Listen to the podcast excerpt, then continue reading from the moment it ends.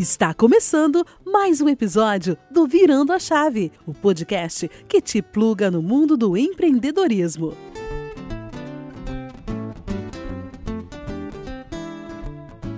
Bem-vindos, amigos, ao 18º episódio do podcast Virando a Chave. Hoje é o dia de conhecer a jornada de mais um ser humano em transformação que encontrou o propósito ao longo da vida e decidiu virar sua chave. Abre aspas. Eu trabalho no ramo do erro, tentativas e falhas. No nicho dos acertos e soluções instantâneas não há espaço para inovação. Por isso não me cabe. Essa frase é desse cara que tem 39 anos, é mineirinho de Belo Horizonte, nascido em uma família de sete irmãos, sendo quatro homens e três mulheres, e eu fiquei sabendo que é um exímio escoteiro. Formado em gestão da qualidade pelo Centro Universitário Belo Horizonte, fez o MBA em marketing estratégico pela FUMEC e mestrado em intervenção social, inovação e empreendedorismo pela Universidade de Coimbra. Começou sua carreira na Secretaria de Estado e Ciência, Tecnologia e Ensino Superior do Estado de Minas Gerais, como analista e pesquisador socioambiental. Foi professor convidado da UniBH, onde se formou, esteve facilitador e consultor em intervenção socioambiental da Sustenta Ação e teve uma passagem pela Move Cultura e pelo Instituto Anima como consultor em educação, inovação e impacto social.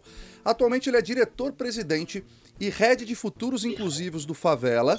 Foi criado em 2014 com o objetivo de mudar a realidade das periferias de Minas Gerais, realizando um trabalho contínuo para fomentar o crescimento de negócios criados dentro desse território, com projetos de educação continuada e é, economia criativa, inovação social e impacto socioambiental. Além disso, ele é consultor em projetos de educação, empreendedorismo, inovação social e aprendizagem inclusiva pela Brasil Foundation, fellow e empreendedor social pela Ashoka, fellow da Ford Fellowship, alumni do International Visitors Programa, IVLP, medalhista da Inconfidência de Minas Gerais de 2017 pela atuação à frente do Favela e agraciado com o prêmio José Costa de Gestão e Distribuição de Riqueza, oferecido pela FIEMG, Diário do Comércio e Fundação Dom Cabral.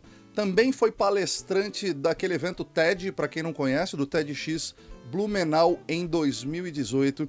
Senhoras e senhores, eu nem tenho roupa para entrevistar esse cara, mas eu vim com a roupa do corpo mesmo. Vamos conversar hoje com João Souza. João, seja muito bem-vindo ao podcast Virando a Chave. Todos vocês são convidados que estão participando pelas redes sociais, são convidados desse episódio e vocês podem enviar perguntas pelo YouTube, Facebook ou aqui pelo Instagram, por onde está sendo transmitido esse episódio. Ele também vai ficar disponível posteriormente nessas plataformas no formato de vídeo e nos canais tradicionais de podcast no formato de áudio. Então sejam todos muito bem-vindos. João, muito obrigado aí por dentro da sua agenda lotada. É uma honra para mim estar aqui com você. Minha primeira pergunta, cara, com tudo isso de atribuição, cara, que horas você dorme? Oh, essa, é uma, é uma ótima pergunta, né? É uma ótima pergunta. Cara, é, você, citou né, aquela frase que eu, que eu um dia escrevi, né? Escrevi nas, nas redes sociais sobre a questão do, desse lugar do erro, né? É, o Favela ele fez seis anos agora, segunda-feira, né? Segunda-feira agora ele fez seis anos e a gente começou a observar muito, assim, que eu principalmente comecei a fazer uma reflexão muito grande, assim, que a gente vem numa toada aí, numa aceleração muito grande, assim, né? E mesmo com essa questão da pandemia, infelizmente a gente não conseguiu parar, né? Nem desacelerar, nem diminuir. E, e, aí, o que, que acontece? A gente começa a entender que os processos eles começam a ficar muito duros, né? Os processos começam a ficar muito desumanizados e, e até com a gente mesmo, com a equipe e afins. E está sendo muito massa, assim, esse processo para a gente, né? Por mais que a gente está vivendo esse processo de pandemia, que vai nisso que você está perguntando, que é isso, né? Do encontrar o horário para dormir, né? Tipo, acho que eu, eu, tinha, eu tenho deixado demais, assim, a questão do autocuidado, assim, de lado, sabe? Assim, porque no, no, na área, no nicho, né, que a gente trabalha de impacto social e educação e e esses outros projetos que a gente faz, acaba que são onde que tem as maiores demandas, né? Onde que a gente está tendo mais necessidade de reinvenções, né? De virar a chave realmente, né? ah, eu mesmo, assim, foi, né, tanto eu quanto a Tati a Débora, a questão do favela para a gente foi uma virada de chave, né? A gente estava trabalhando no mercado, em consultorias e afins, e a gente resolveu criar o Favela, uma organização social, mas que nasceu ali com essa perspectiva muito né, de ser um negócio de impacto mesmo, pensar a sustentabilidade disso, como é que a gente levava a mesma gestão, a mesma excelência que a gente né, fazia em outros, outros, outros projetos e outras coisas né, no setor só privado, como que a gente levava isso para o setor social. Mas isso tinha um preço, né? Que a gente brinca que a gente falou que quando a gente chegou aqui para fazer o que a gente faz era tudo mato, né? Então aí a gente acabou que teve que. Mas hoje eu tenho conseguido tentar dormir mais, entendeu? Eu tenho, tenho conseguido roubar tempo do meu trabalho para poder dar uma maratonada em umas séries de Netflix e ver umas coisas que eu gosto né, de ler e tal. Que legal. João, para quem não te conhece, cara, conta um pouco da tua história aí de vida, é como é que você chega uh, hoje até aqui com essa bagagem toda, até para a gente conhecer um pouquinho quem é o João e como é que, como que foi essa história, essa jornada?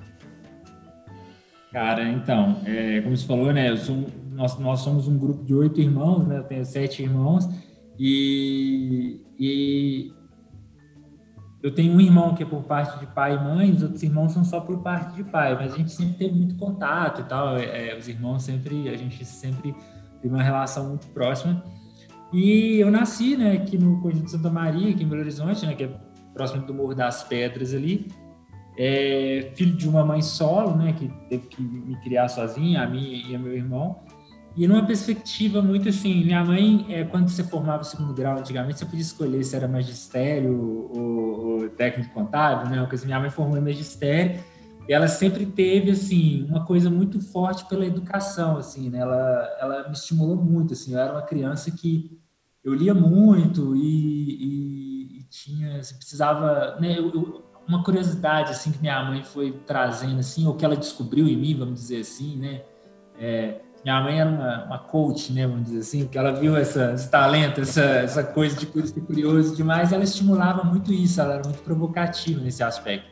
Isso para mim foi muito bom, porque eu sempre fui um cara muito curioso, né? Eu praticamente eu tive que é, todas as minhas, né, meu, meu ensino todo foi pago, né, na minha época, como você mesmo falou no início, eu tenho 39 anos, vou fazer 40 anos, eu não tive nem a oportunidade de me beneficiar do, sistema de cotas que a gente tem hoje, que é um, uma grande conquista, né, que a gente tem para a população negra, mas eu, eu sempre, assim, sempre tive muito essa gana de querer estudar, né, e eu lembro que quando eu era moleque eu tinha dois sonhos. O primeiro sonho era uma enciclopédia Barça, né? Tipo assim, meu sonho era ter uma enciclopédia Barça. Eu achava a coisa mais fantástica do planeta a enciclopédia Barça.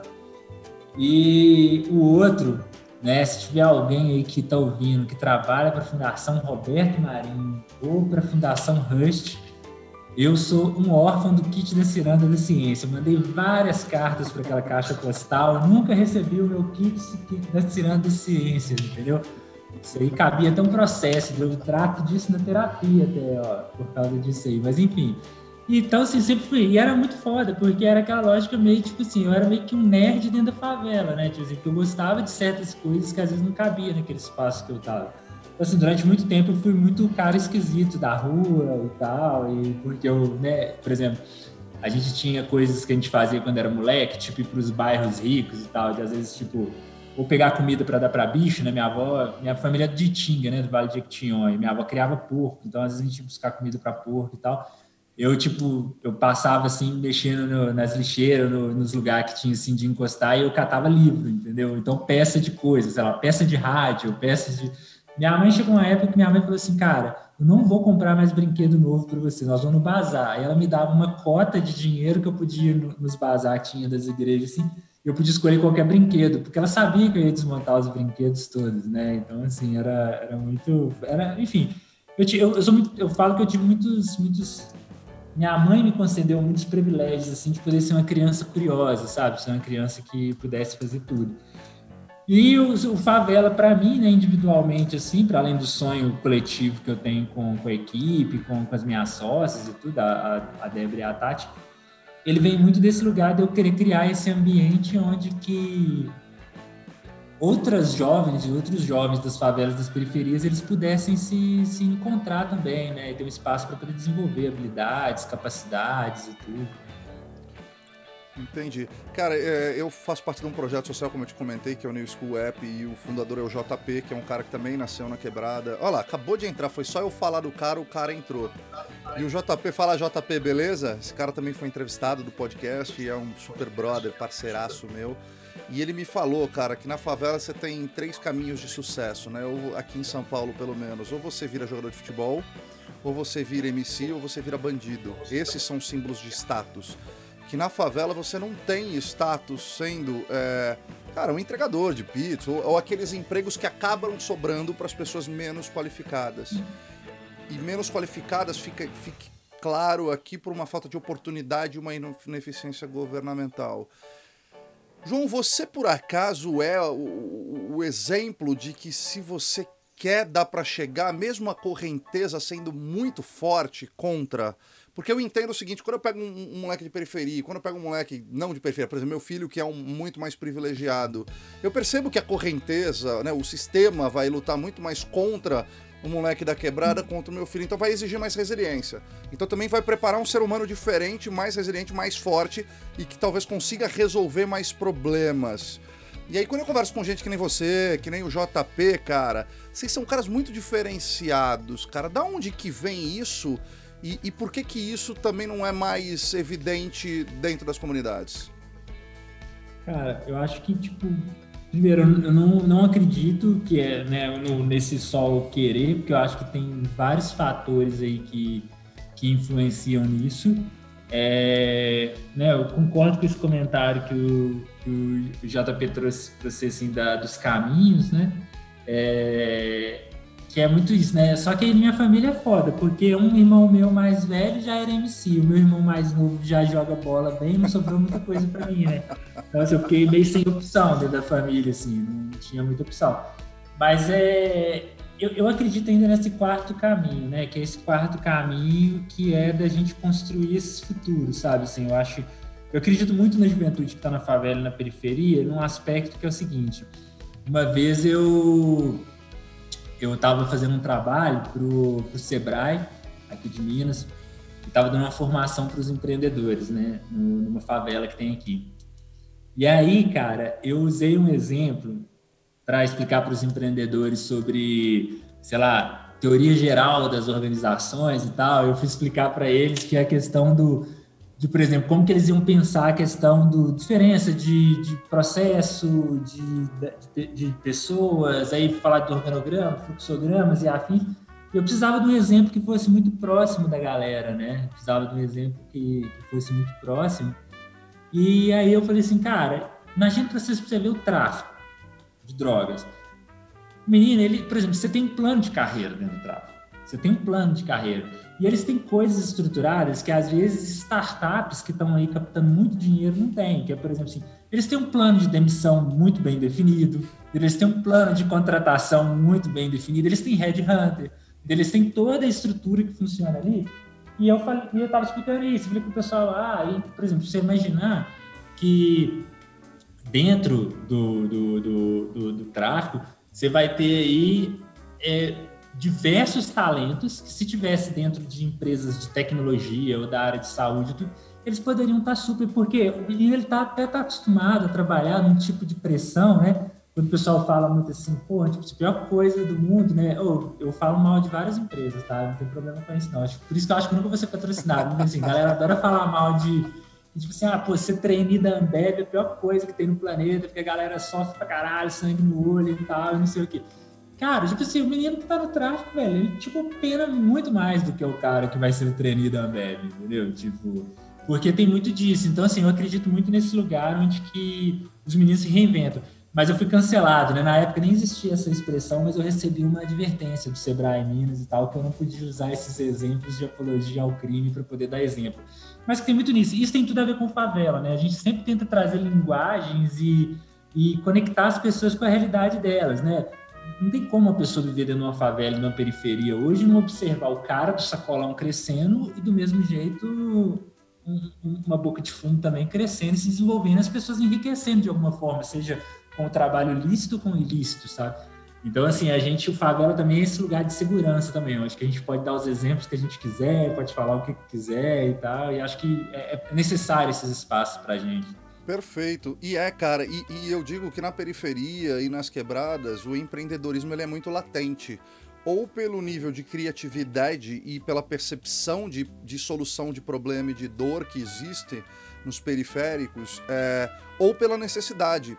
Você teve algum exemplo de empreendedorismo que veio da sua família e isso de certa forma te, te uh, sei lá, te estimulou a buscar esse caminho? Porque, como eu te falei, né? O JP fala muito isso pra mim. Esses são os caras mais venerados na favela. E ele tá se tornando uma referência, um quarto caminho na favela dele. Assim como você tá se formando na sua, assim como o Edu Lira tá abrindo essa mentalidade e a molecada da periferia que nunca teve oportunidade, agora tá começando a criar novos ídolos. Então, como que, como é que você entende todo esse movimento, João? Então, eu vejo muito por um. um, um... Tem, tem, tem, duas questões muito fortes para mim.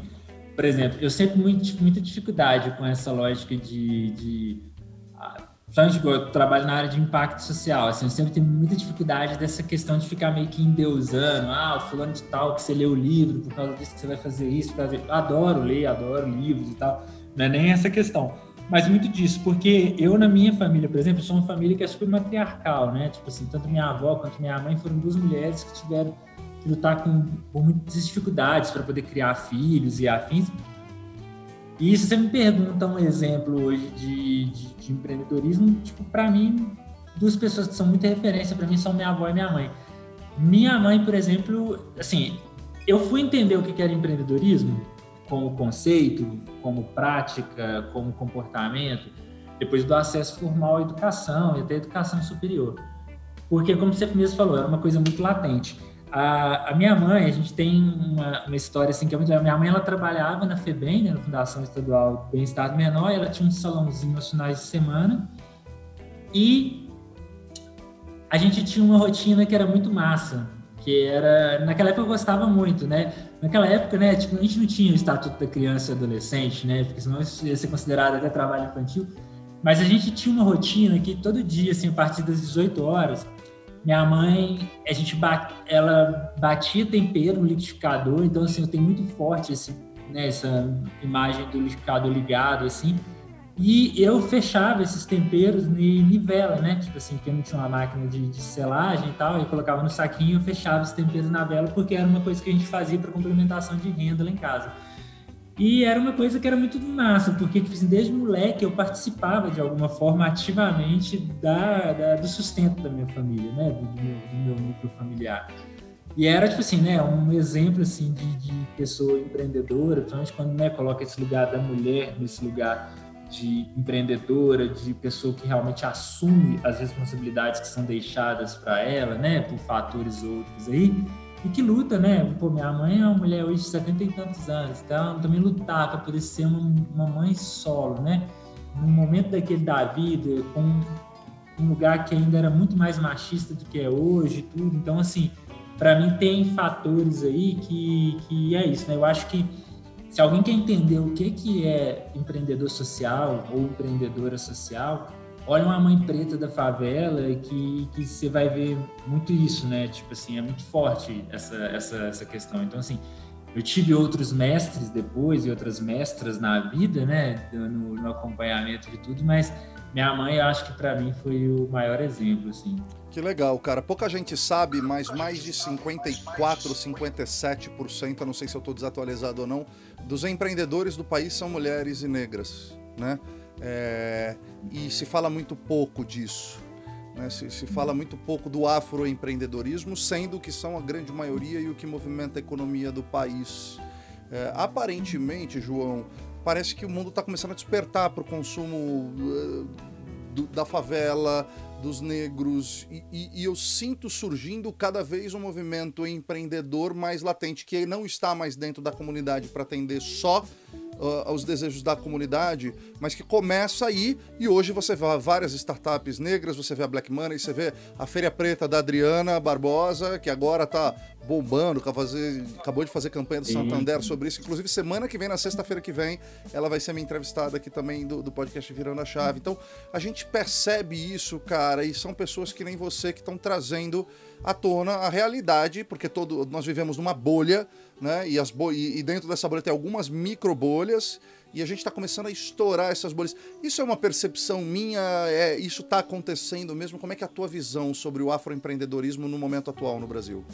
Então, está acontecendo, inclusive junto com a Adriana, né? A gente, né, ela representando o, o, o, o, a, o Preta Hub e, a, e, a, e, o, e, o, Instituto Feira Preta, e eu com Favela e a Futuros Inclusivos, e tem o pessoal da Vale do Dendê, por exemplo, a Ita e o Paulo, e o Rosenildo, e a Fernanda do Afrobusiness, e a Jaque do Latinidades, a gente fundou uma colisão, né? Nós somos sócios de uma colisão, que chama Colisão é de Todos, que é uma coalizão que ela trabalha muito nesse advocacy, no advocacy econômico, na perspectiva de acesso a recursos para financiamento de negócios, startups e outros projetos de pessoas negras no Brasil, é, majoritariamente, né, com um foco muito grande na questão das mulheres, e também essa lógica também da, da, da, da questão de formação também, formação é, político-econômica, vamos chamar assim, que é esse lugar, né? Tô vendo uma pessoa que está aqui conectada com a gente aqui, da, da, é, da Mania de Tesoura, é a Raíssa, né? A Raíssa Reis, ela é uma empreendedora que já passou por programas nossos no Favela, já passou por programas da Adriana também, com o Preta Hub, e é, um, é uma mulher preta hoje que está à frente de um negócio de, de, de estética, né? E quando estou falando de questão de estética, é porque ela trabalha com uma lógica, né, muito diferente um lugar onde você vai cortar cabelo, mas um lugar onde também que você tem uma pessoa que faz um visagismo, que escolhe. Ela, inclusive, né, meu cabelo não tem um tempo que eu não vou lá cortar, mas ela que corta meu cabelo. A maioria das vezes eu vou sempre cortar com ela. E ela está nesse lugar de, por exemplo, que é, um, é, uma mulher preta hoje empreendedora que escolhe com quem quer trabalhar e onde vai trabalhar. Né? Ela até agora recentemente inaugurou o espaço dela, um espaço próprio e é muito disso, né? Que acho que o, caso dela ilustra um pouco disso que você está falando, porque tem a, a, a oportunidade, ela está existindo maior agora, mas eu entendo também que uma parcela de nós está mais aptos a negociar esses espaços, sabe? Escolher que termos que você quer trabalhar, qual que é o valor do seu trabalho. Eu acho que organizações, né, como todas essas que eu citei, do que estão junto à coalizão e algumas outras, e a gente no Favela que também somos parte disso, a gente é, vai trabalha muito na perspectiva de, de como que eu de, de empoderar essas pessoas nesse sentido, sabe assim, de disso, sabe assim, de precificação e mais do que o sentido de só pagar pelo negócio, mas entender o quanto que valeu para uma mulher negra chegar naquele lugar, entendeu? Para um homem negro, para uma pessoa trans negra chegar naquele lugar, sabe? Acho que é isso que é muito importante desse momento que a gente está tendo a oportunidade de discutir nesses termos. Que legal, João. Agora voltando para ti, cara, para o ser humano aí atrás da favela, a gente já vai chegar para falar um pouco do projeto que é incrível. É, você começou numa escolha de gestão da qualidade, então, porra, moleque lá, sete irmãos na quebrada, fuçador e abrir os brinquedos pra, na curiosidade, adorava ler um livro tal. De repente você escolhe por gestão da qualidade, e dali você migra para um marketing estratégico e no fim você vai para uma intervenção social, inovação e empreendedorismo como a sua base de ensino. Como é que foi essas escolhas? Aonde que você se encontrou? Você foi testando e virando chavinhas até você encontrar a que brilhasse os teus olhos? Como é que foi? Então, é, para além né, eu sou de uma época que a gente era rimo de família, né, que os homens mais velhos eram responsáveis por apoiar o sustento das famílias por causa de mais irmãos, tem um outro fator, até que eu, eu falo mais nos meus ciclos mais fechados e tal, mas é eu, eu, eu tenho TDAH, né? Então, assim, eu tenho um déficit de aprendizagem muito. Então, assim, eu tenho que dar mais voltas na pista para poder alcançar as pessoas. Então, eu tenho déficit de atenção. E sempre eu tive grandes dificuldades até de focar numa coisa só, de estar numa coisa só. Isso quando você chega a um certo nível dentro de uma organização, seja a que você criou ou trabalhar em outras empresas que te dão esse espaço, né? Então, o favela, ele tem um lado egoísta também, que o favela é um lugar também onde que eu posso ser essa pessoa que eu sou naturalmente e dar resultados, né? Porque se fosse dentro de uma empresa, eu teria que seguir várias outras, né? Uma empresa de alguém, eu teria que seguir várias outras regras. Mas, por exemplo, cara, antes disso, tipo assim, eu, eu eu sou quase publicitário, né? Eu gosto de brincar e tal, porque eu, eu fiz seis períodos de publicidade na, na UniBH, mas na época eu tive que abandonar porque era muito caro o curso e eu tinha que ajudar no, no sustento da minha família. Minha paixão pela tecnologia vem primeiro por causa da formação técnica antes segundo do ensino médio. Eu sou formado pelo Senai.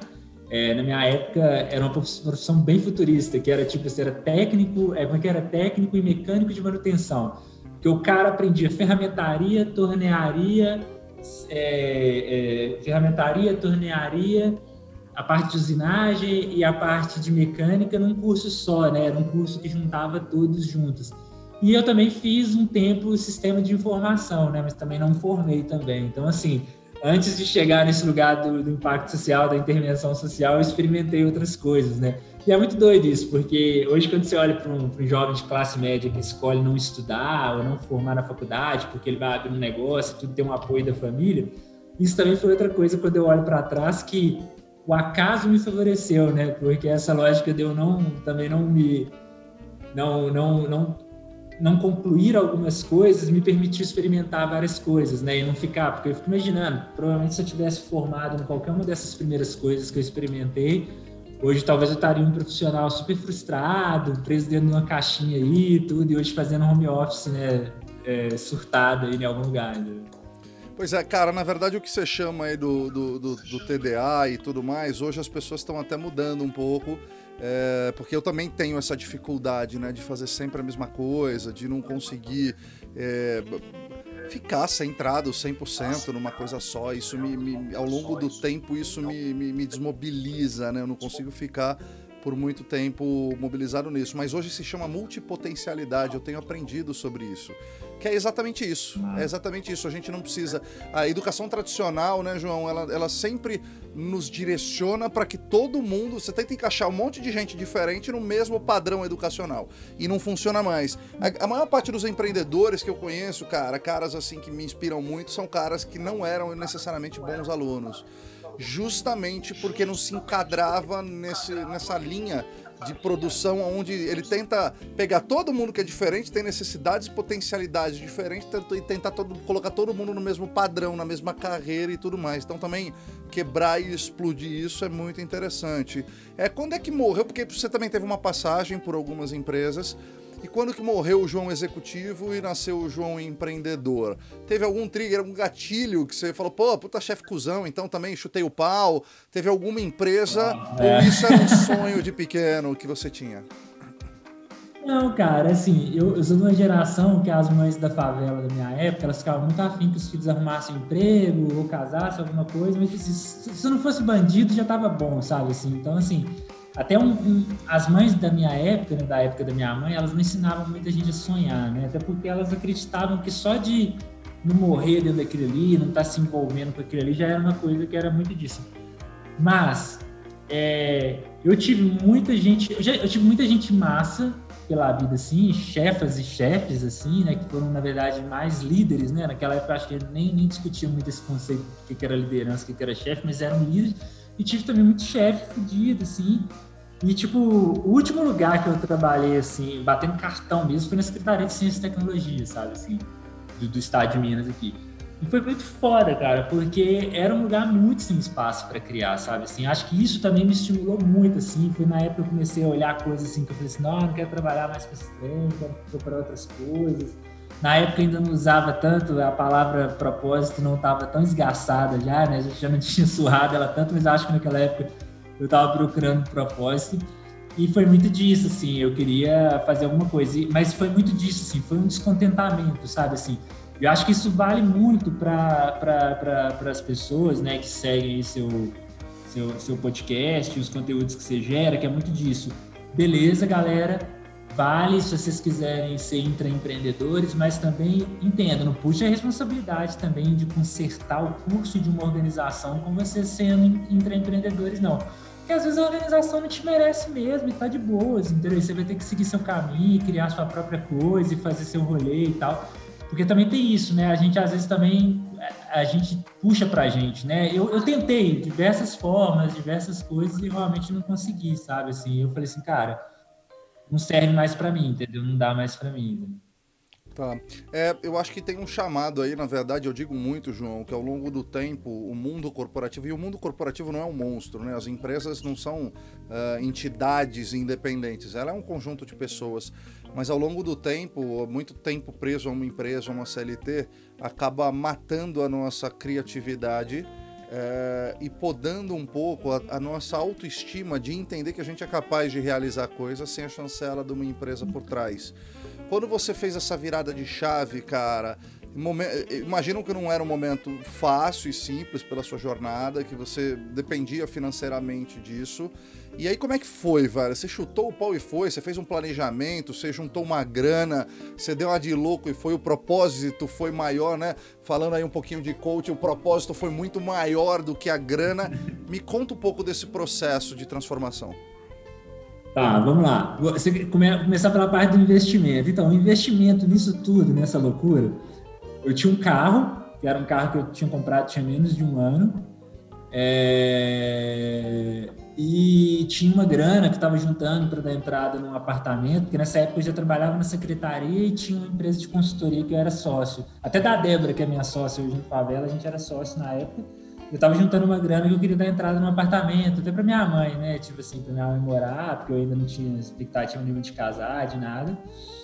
E, e aí, cara, acho que para mim, uma coisa que mostra muito, porque meu pai é um cara que, né, ele vem de uma geração que você morre trabalhando dentro de uma empresa, né? Você morre trabalhando dentro de uma empresa. E, e ele, tipo, ele me acha muito doido, principalmente quando ele falou assim: então, peraí você vai sair de trabalhar no Estado, que tem uma certa coisa, aí você vai abrir uma organização social, né? Na época ele falou uma ONG, né? Uma ONG. Você vai viver com. Assim, agora eu acho que meu pai, ele, assim, durante muito tempo, ele entendia se estava dando certo, era pelo seguinte: pelo carro que eu estava dirigindo, ou se eu estava minha casa, como que estava, se eu estava comprando as coisas e tal. Ele entendia, assim, se estava dando certo o que, que eu estava fazendo quando eu decidi fazer.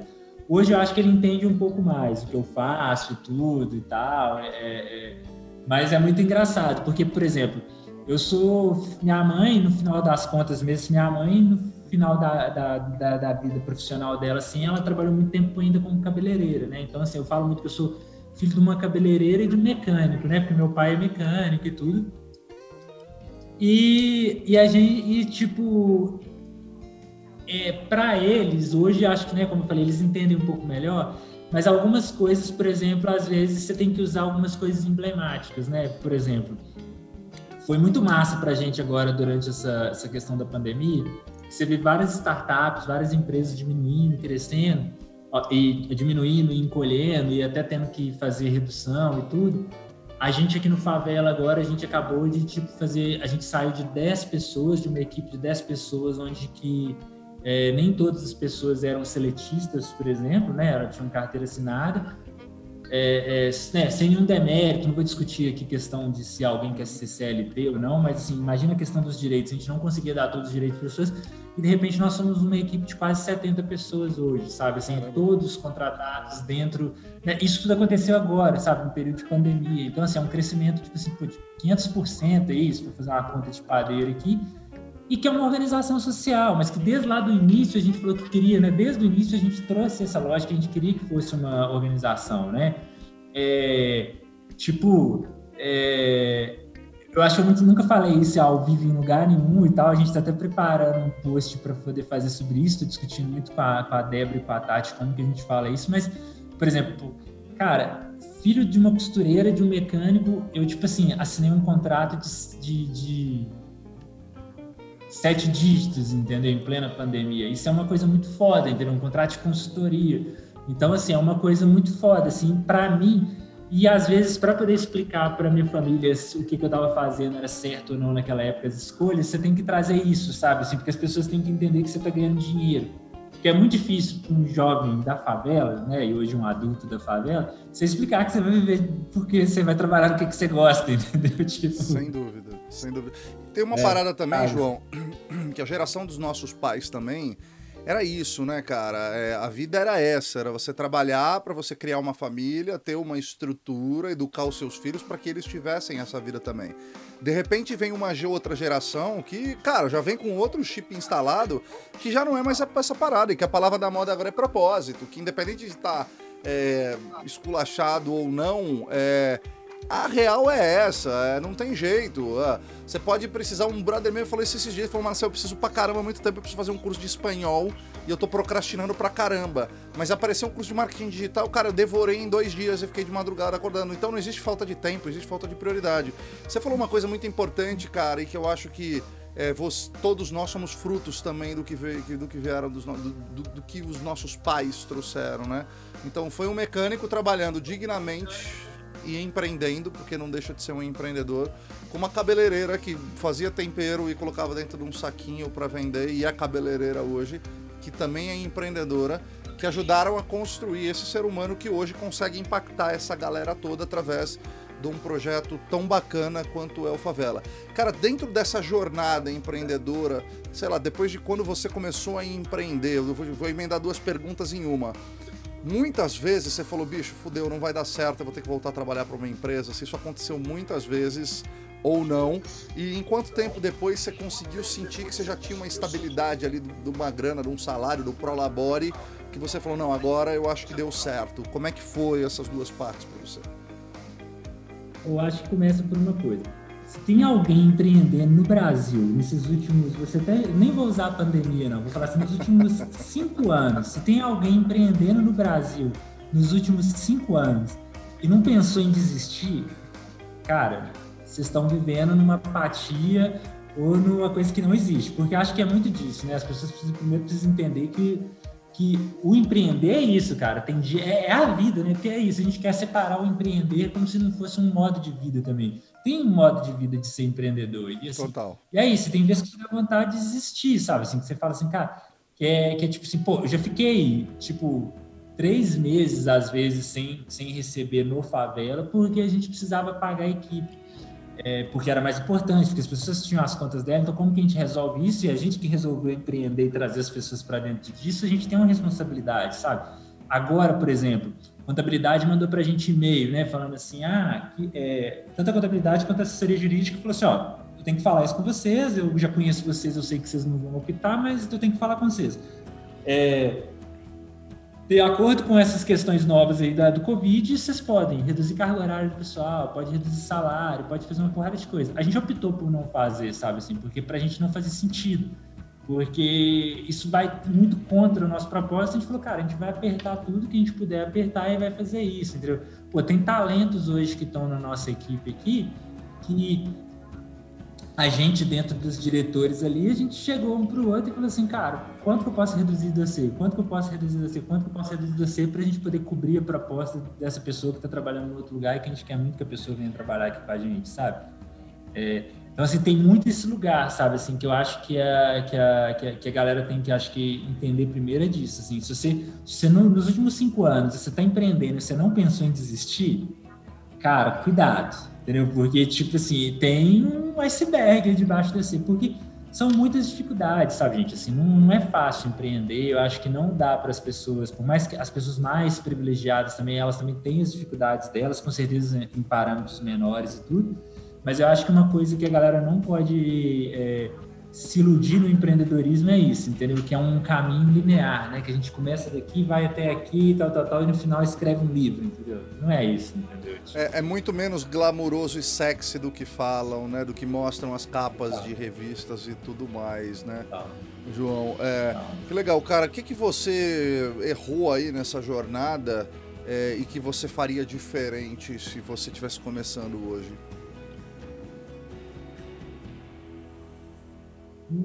Cara, eu acho que, tipo assim, uma coisa que eu acho que, que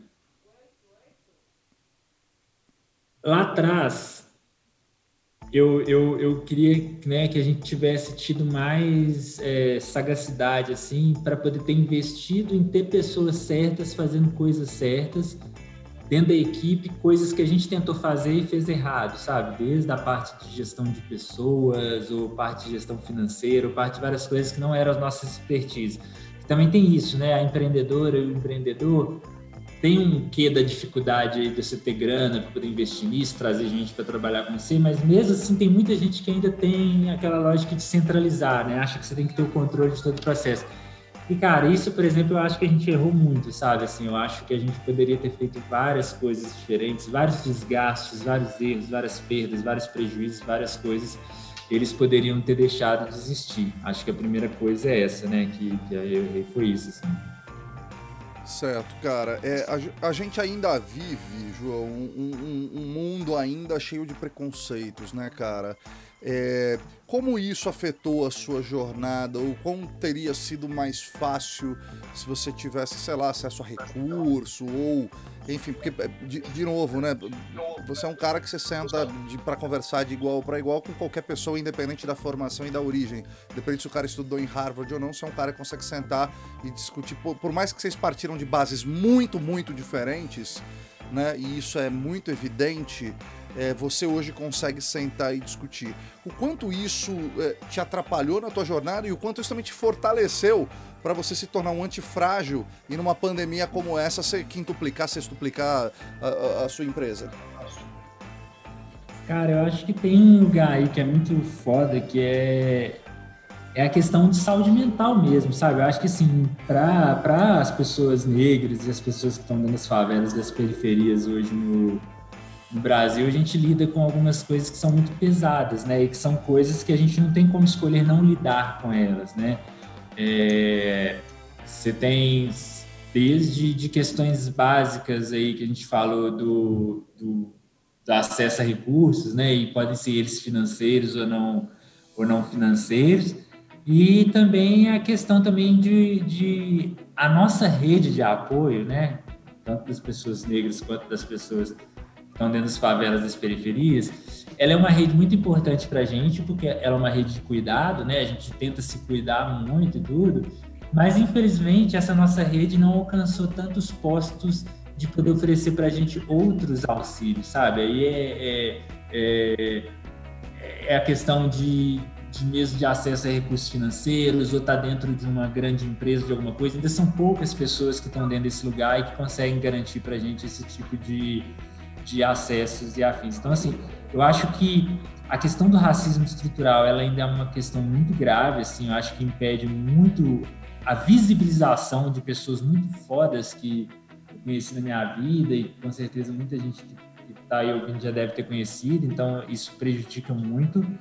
É, e a questão da precarização do trabalho, né? E quando eu estou falando do trabalho, estou falando do empreender também, né? Os negócios de pessoas negras, pessoas LGBTs, pessoas que estão dentro da favela da periferia, eles ainda têm um valor a menos, né? Quando se vai negociar numa mesa aí, seja para captação de investimento ou para na primeira escolha de uma compra, né?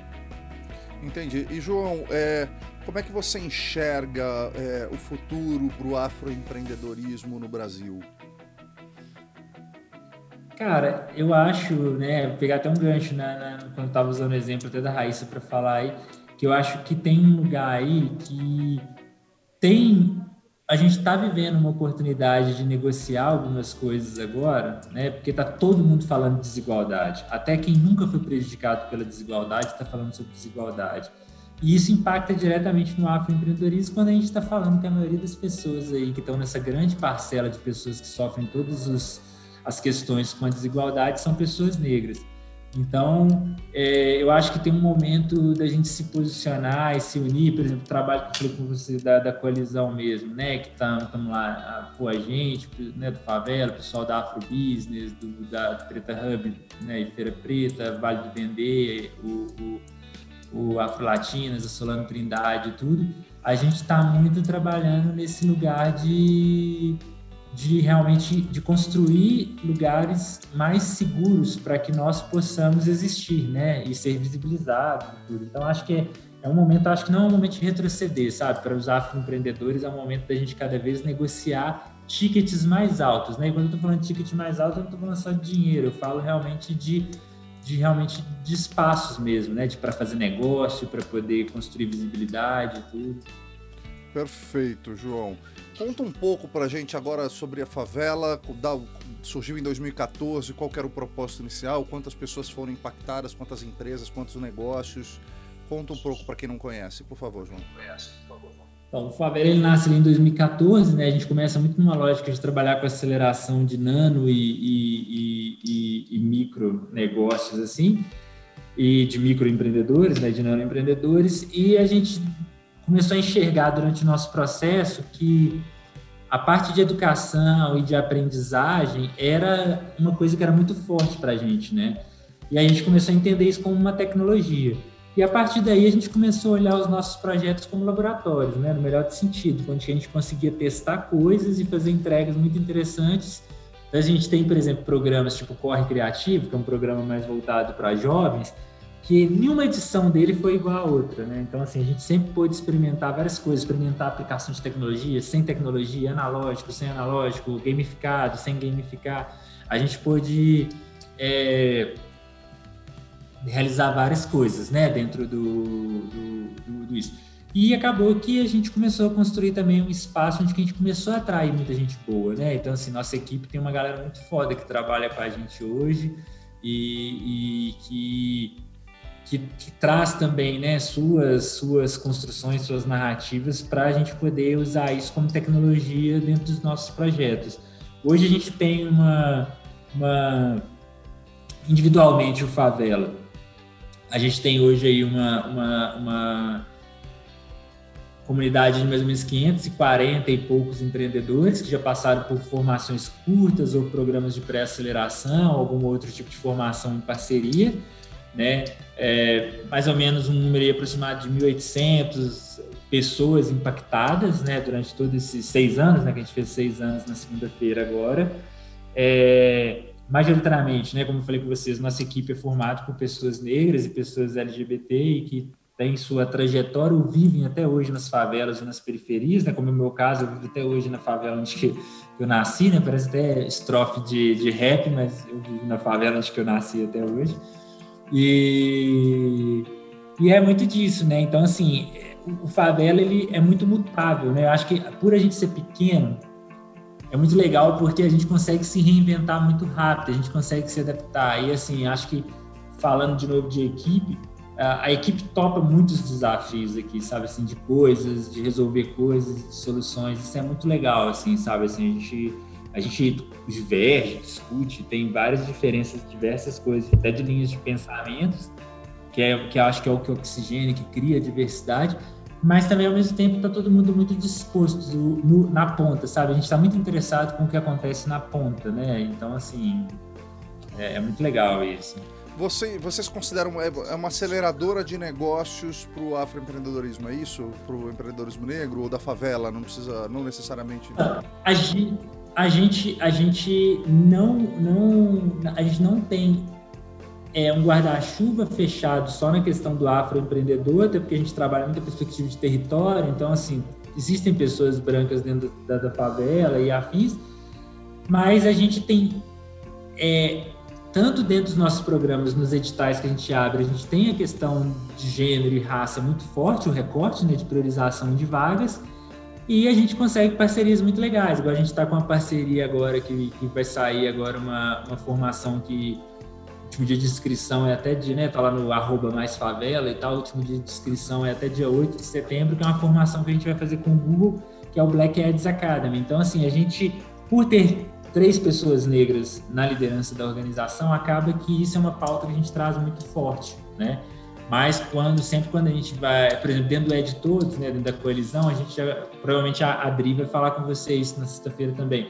Mas dentro do Ed Todos, para a gente, a questão do afroempreendedorismo ela é muito mais forte, né? É um lugar onde a gente converge para isso, né? Então, assim, lá dentro mesmo do próprio Ed Todos, a gente tem parcerias fantásticas para fazer coisas vocacionadas só para os afroempreendedores, né? E, pô, tem o Afro Business, tem a conta Black, tem o Preta Hub, tem o Instituto Feira Preta, né, que eu já falei aqui, o Afro Latinas, Solano Trindade, a Vale do Dendê, né, a Diversa. Então, assim, tem várias coisas ali que a gente trabalha muito nessa perspectiva, né?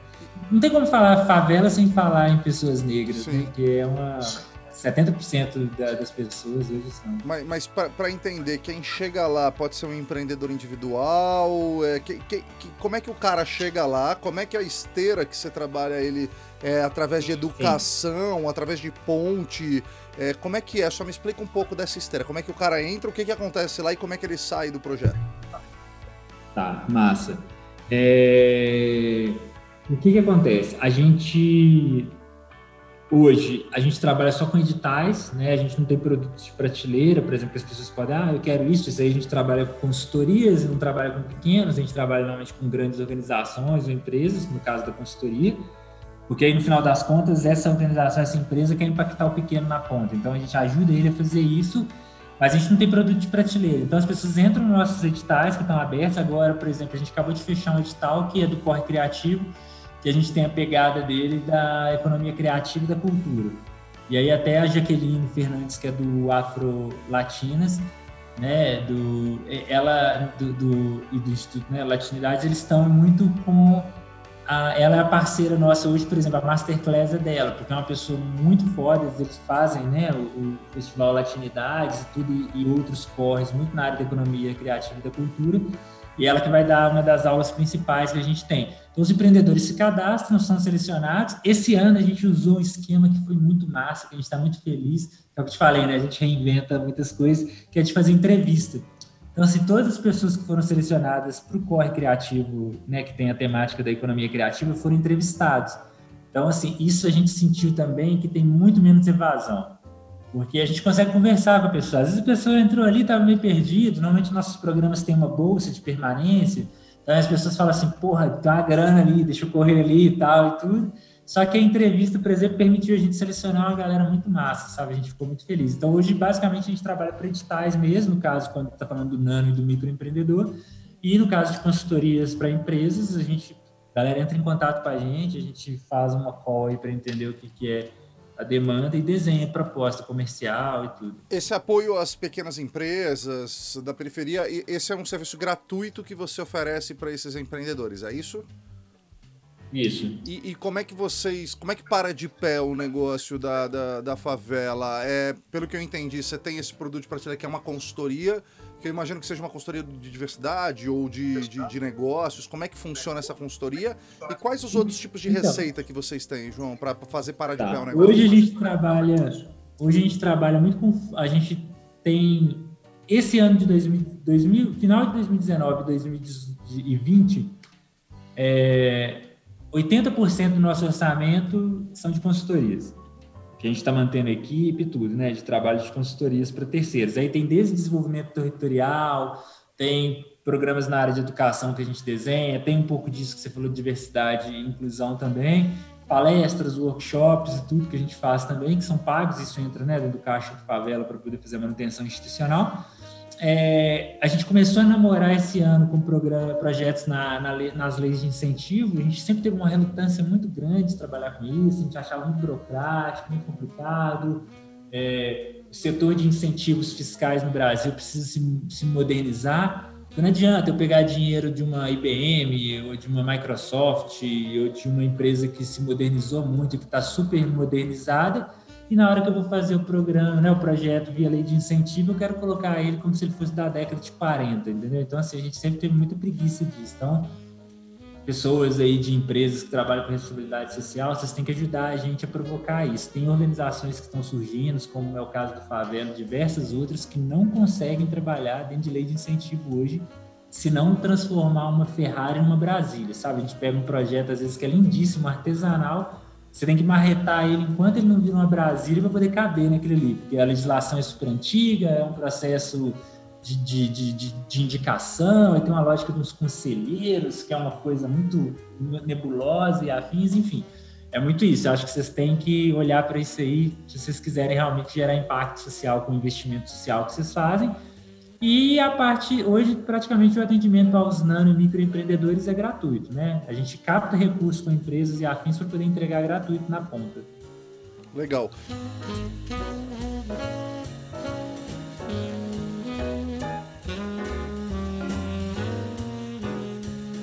João, me fala qual é a estrutura para parar de. Pelo que eu entendi, então, só, só recapitulando, é você tem um trabalho social com impacto social que ajuda empreendedores uh, da, das favelas. Isso é Belo Horizonte, é da sua quebrada? Qual que é o tamanho geográfico disso, da atuação de vocês? Ó, hoje a gente está trabalhando, né, dentro tanto nos, nos projetos que são de consultoria, nos projetos internos, a gente está trabalhando até Linhares, no Espírito Santo. Né? A gente sai aqui de Belo Horizonte vai trabalhando até Linhares, no Espírito Santo. É... A gente começou muito com foco aqui na Grande BH e a gente está falando dos 32 municípios do Colar e tudo, foi muito essa lógica, esse trabalho.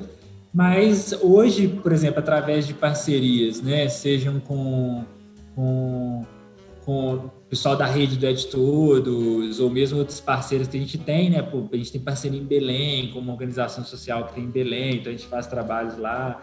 É, hoje estava conversando com o pessoal do Liberte, Liberte Futuro, agora um pouco mais cedo aqui, que eles estão com um trabalho muito focado lá no, no, na região amazônica e tudo. Então, assim, acaba que a gente consegue fazer várias trocas, né? E fazer trabalhos em parcerias em outros territórios.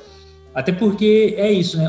O favela, por mais que ele atua em territórios, a gente nunca teve essa lógica de, tipo, olhar para um território e querer construir uma história só dentro dele, né? Até porque a gente forma pessoas, né, no final das contas. Por mais que elas abrem negócios, a gente trabalha formando um indivíduo.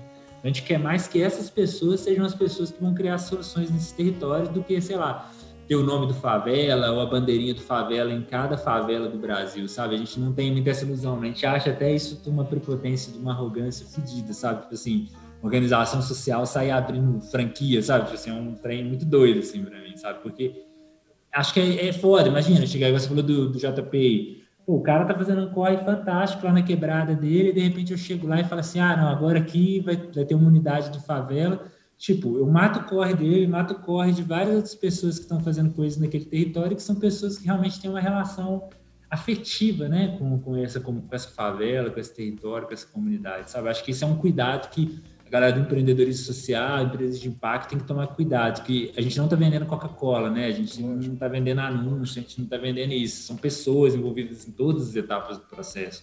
Qual que é o grande propósito da favela, cara? Cara, eu acho que um grande propósito que a gente tem hoje é... Então, a gente tem, a gente fala que é nosso, que a gente fala que o, o, corre do favela é conectar pessoas e territórios, sabe? Então, assim, é muito isso, assim, eu acho que nosso grande propósito é como que a gente consegue humanizar processos para fazer isso, sabe? Para conectar cada vez mais pessoas, mais territórios, realmente, porque eu acho que é, no final é sobre gente, né? Tudo isso é sobre gente, né? Não é sobre, sobre eu, você, eu, né? A galera que está aí assistindo e tudo, né? No final a gente está precisando de, de entender essa, de resgatar essa, essa conectividade que tem que ter quando você está vivendo em sociedade, né? Da gente entender que tem temáticas que são transversais e tal, enfim. Legal. Cara, qual a estrutura hoje que faz a favela parar de pé? Temos de pessoas, sedes, para o funcionamento? Tá, hoje a gente tem a gente tem uma sede, né, um espaço físico que fica aqui no bairro Floresta, aqui em, em, em BH. É, nós temos diretoria, diretoria, temos três pessoas em diretoria, temos uma gerente né, que toma conta do escritório de projetos, temos ela acho que eu até vi que ela entrou aí na, na live aí, mas é porque ela ela está em processo de contratação, mas igual a gente tem agora uma analista financeira, a gente estava precisando para caramba. É, a gente tem uma analista de, de gestão de pessoas, é, a gente tem alguns coordenadores de projeto a gente trabalha com isso. Né? Os projetos a gente vai dando a coordenação para alguns analistas, né? Então eles assumem a coordenação desse projeto e vira dono daquele ali. A gente trabalha muito nessa lógica de empoderar a pessoa. Ela tem noção de quanto custou aquele projeto, de quanto está entrando na organização, de quanto que ela pode gastar. A gente dá muita liberdade para as pessoas que estão gerindo os projetos escolherem com quem elas vão trabalhar. Então, se vem uma pessoa contratada temporária ou permanente, tudo, né, sei lá, precisa contratar um assistente de projeto, que ser um contrato às vezes de mais longo prazo e tudo. É analista de projeto ou coordenador de projeto que vai contratar essa pessoa, vai fazer todo o processo, que vai trabalhar com ela, né? Então, assim, não adianta a gente também escolher com quem as pessoas vão trabalhar. E em campo, hoje, a gente tem, né, no projeto maior que a gente tem, a gente tem 25 agentes de transformação, que eles trabalham nessa lógica de desenvolvimento territorial com, com um cliente nosso, que é a Fundação Renova. É, tem a supervisão deles, que são três supervisoras, e uma equipe de seis analistas administrativos que dão suporte na, na questão de, né, de medição, de indicadores e afins. Então, é, Entendi. Tá Entendi. João, vamos para a parte final aqui do podcast, cara, que é o ping-pong. E aí queria ter umas respostas rápidas para algumas coisas. Cara, o que é empreender para você? Cara, empreender. Deixa eu ver. Nossa, complicado, hein? Então, empreender. É ter o melhor e o pior dia da sua vida no mesmo dia, né? Mais ou menos isso. É, tipo isso. Eu tô assim pensando em empreender. Aí, tipo, aquela, tipo aquelas propagandas de carro que o cara para no sinal, fica viajando, que ele tá andando pelas montanhas. O meu já foi, tipo assim, tipo um caverna do dragão, sabe? Tipo assim, empreender, é, aí, tipo, você correndo e surge um monstro, aí abre o um buraco, aí tem a caverna, não sei o quê. Então, empreender eu acho que é isso, né, gente? Eu acho que é, é primeiro acreditar em você, né, no sentido assim, de acreditar no que, que você está fazendo, mas não ao ponto de você ficar cego e não enxergar as coisas que estão acontecendo à sua volta, sabe? Assim, porque eu acho que é muito isso. Acho que a grande falha do empreendedor, às vezes, ele é apaixonado demais pela ideia dele ou pelos processos que ele está fazendo e não está disposto a escutar o que está acontecendo em torno, sabe? Eu digo muito isso para empreendedor. Você não pode se apaixonar pela ideia, você tem que se apaixonar pelo problema, Sim. porque a ideia, a sua ideia pode ter que ser mudada. João, o que, que não te contaram sobre o empreendedorismo que você teve que aprender na raça e que você deixa como dica aí para quem nos ouve?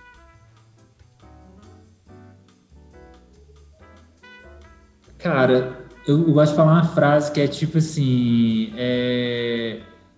acho que todo mundo tem boleto, entendeu? Acho que é a primeira coisa que a galera tem que entender que é isso, sabe? Assim, e tudo que você for fazer vai custar, gente. Mesmo que às vezes tá parecendo que não tá custando dinheiro, seu tempo vale dinheiro, sabe? Sua ideia às vezes tem um valor para ser monetário. É, amizades, parcerias e afins, coisas que às vezes ficam pelo caminho, tudo isso tem, tem, tem um valor aí. Então, assim, é, é, é muito entender isso, sabe? Tipo assim, de como que a gente não, não, se ilude, sabe? Acho que a grande questão do empreender, do, do, que as coisas que eles não contam pra gente, acho que é isso, da gente não se iludir, sabe? Acho que tem esse lugar. Você tem alguma rotina de trabalho e de vida pessoal ao qual você não abre mão? Cara, tinha parado, mas voltei agora cozinhar. Adoro cozinhar, entendeu? Adoro, adoro cozinhar, coisa que eu gosto muito, assim. Tanto que um lugar que eu gastei dinheiro lá em casa foi em cozinha, né? Tipo assim, eu gosto de panela, eu compro uns negócios, sabe? Assim, eu, sou tipo, ah, compro um negócio de fazer espaguete de legumes, que aí você roda e tal, sabe? Eu gosto dessas coisas, eu gosto de cozinhar pra caramba. Eu, gosto, eu tenho bicho, né? Eu não tenho filho ainda, infelizmente, né? Filhos humanos, né? Respeitando as pessoas que acham que pets também são filhos e tal. Não tenho filhos humanos, mas é, eu tenho um cachorro que é um boi, ele é gigante e tudo, e tem duas gatas que a gente tem lá em casa lá, e, tipo, gosto muito de passar tempo com ele e tal, assim, né, tento manter uma rotina de passear com esse cachorro meu. É... Eu tô agora tentando retomar mais minhas atividades no movimento escoteiro, né, que você até brincou aí no início que eu sou escoteiro e tal, tipo... É... Então, assim, é uma coisa que eu gostava muito de fazer quando era mais jovem, tinha tempo, que era muito acampar, era muitas essas coisas, pretendo fazer isso agora e tal. Meu sonho de meu sonho de princesa agora é comprar um lugarzinho no mato, entendeu? Que eu tô afim, tipo assim, de um lugarzinho onde eu posso esconder e construir. E, tipo, cara, eu sou viciado em seriado de isolados no Alasca, Alasca Largados e pelados, é. Ah, larga, pô, largados e pelados é, é, é boa, mas largados e pelados pra mim é, é, é a comédia. Agora, para mim, aquele negócio que os caras vão viver lá no meio do Alasca e constrói a cabana e não sei o quê. Cara, aquilo ali é meu sonho de consumo, gente. Olha você vê, né? Tipo, é o troço mais louco, meu sonho de consumo. Cara, quais ferramentas de trabalho são indispensáveis hoje para o seu negócio?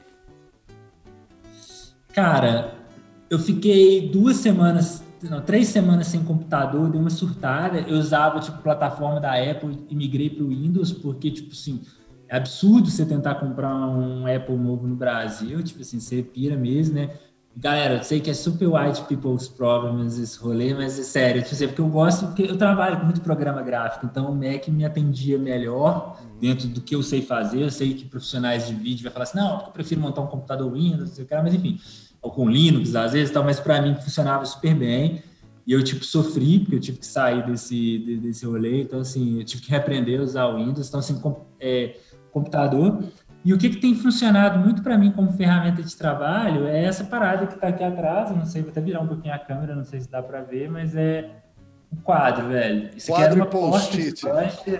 É, uma porta de loja que a gente passou uma tinta no fundo dela e tal, para ela poder virar um quadrão. Então, assim, eu adoro quadro, entendeu? Assim, eu não consigo conversar sem desenhar, gente. Sou muito visual, entendeu? Eu tenho que, tenho que explicar, fazer o fluxo e fazer o bonequinho e não sei quem e tal. Tipo... Que legal. Cara, um livro e uma série que você recomenda aí para quem quer virar chave? Cara, um livro, um livro eu tô lendo um, um, é, acho que tá, pensando num livro sobre, sobre mais vinculado a essa área de virar a chave, do, do Ou de transformação humana, ou, de, ou um livro que você indica mesmo, por mais que, às vezes, para você melhorar no empreendedorismo, você tem que ler um livro de comportamento humano, ou de qualquer outra coisa. Claro, claro, claro. Galera, oh, sociedade do consumo, do, do, do, cansaço, velho. Tipo, do Ban Ki-moon, né? Tipo assim, enfim, ele tem esse nome chinês, mas ele na verdade é alemão. Mas é porque a família dele parece que se refugiou lá na época do, do de alguma coisa relativa ao comunismo, uma coisa assim e tal. Mas é um livro muito bom, chama Sociedade do, do Cansaço, ele é muito legal. Porque eu acho que ele, principalmente pra gente que às vezes fica nessas rotinas, o negócio falou que hora que você dorme e tal, é muito massa você estar tá conectado com essas coisas. É... O que mais?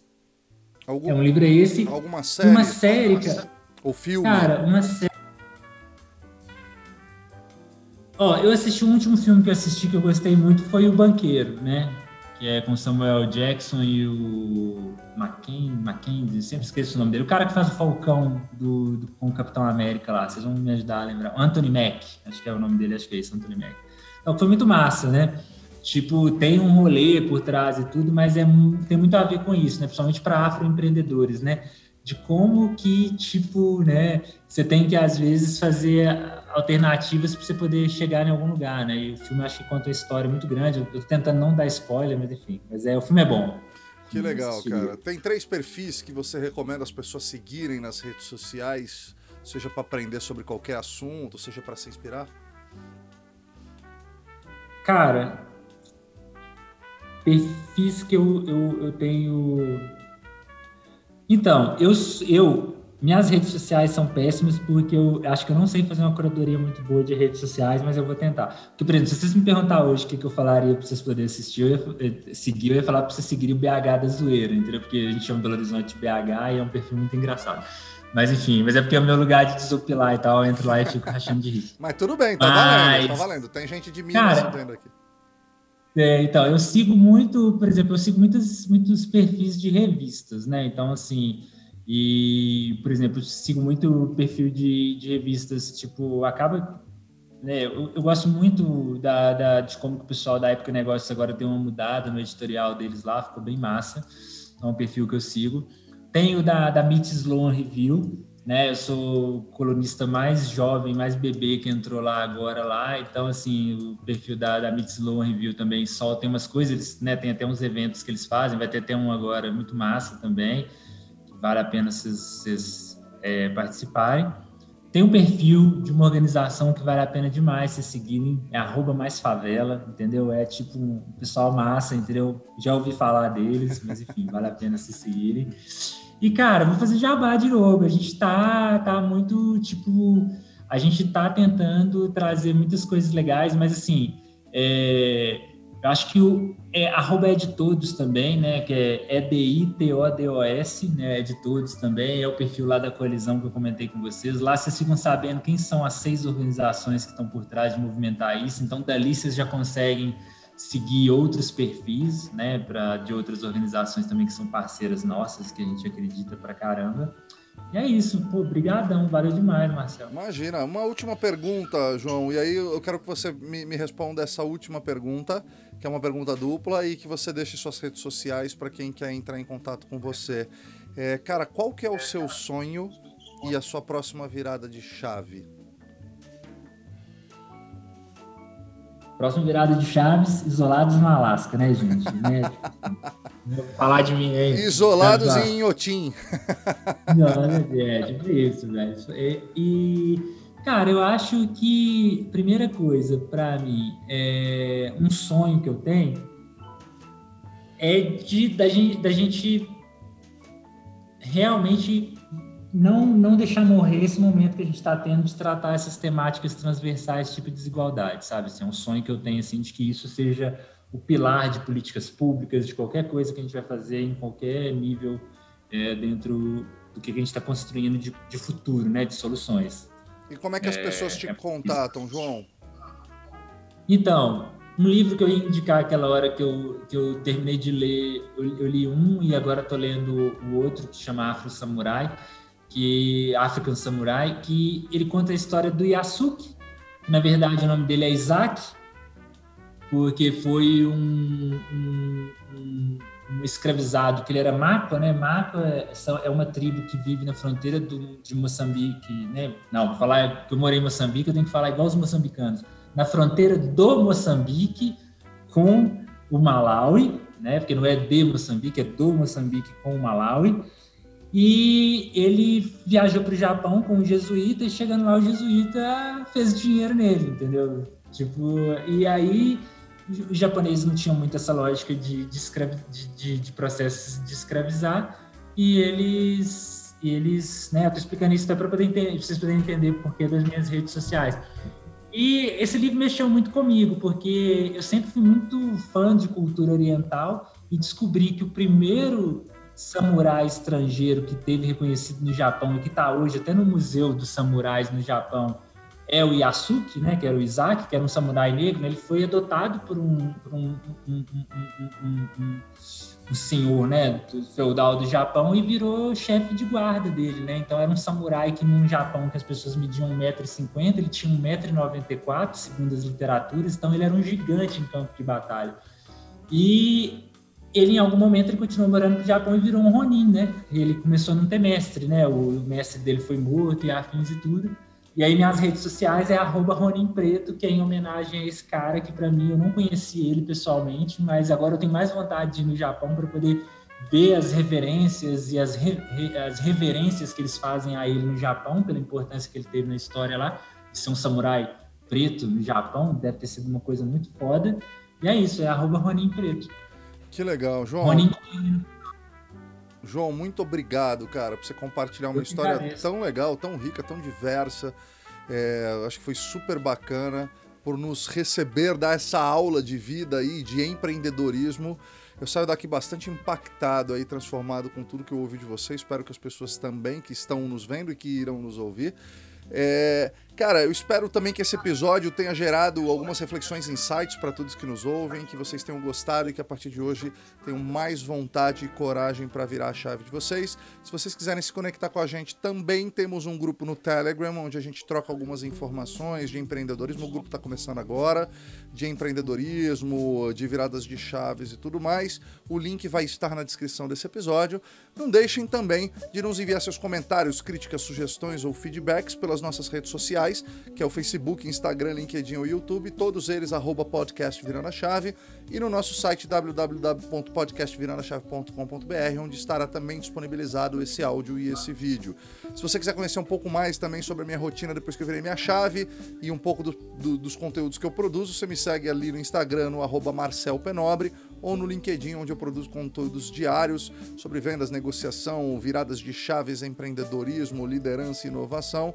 Bota Marcel Nobre Podcaster que te leva lá pro meu perfil. Se você estiver curtindo esse episódio pelo Spotify, não esqueça de clicar no botão seguir e aí você vai ficar sabendo sobre os nossos próximos episódios lançados. Se estiver ouvindo pelo iTunes, deixa lá suas cinco estrelinhas e deixa lá o seu comentário e o seu feedback. Muito obrigado a todos vocês. Tchau, um abraço e até a próxima. Galera.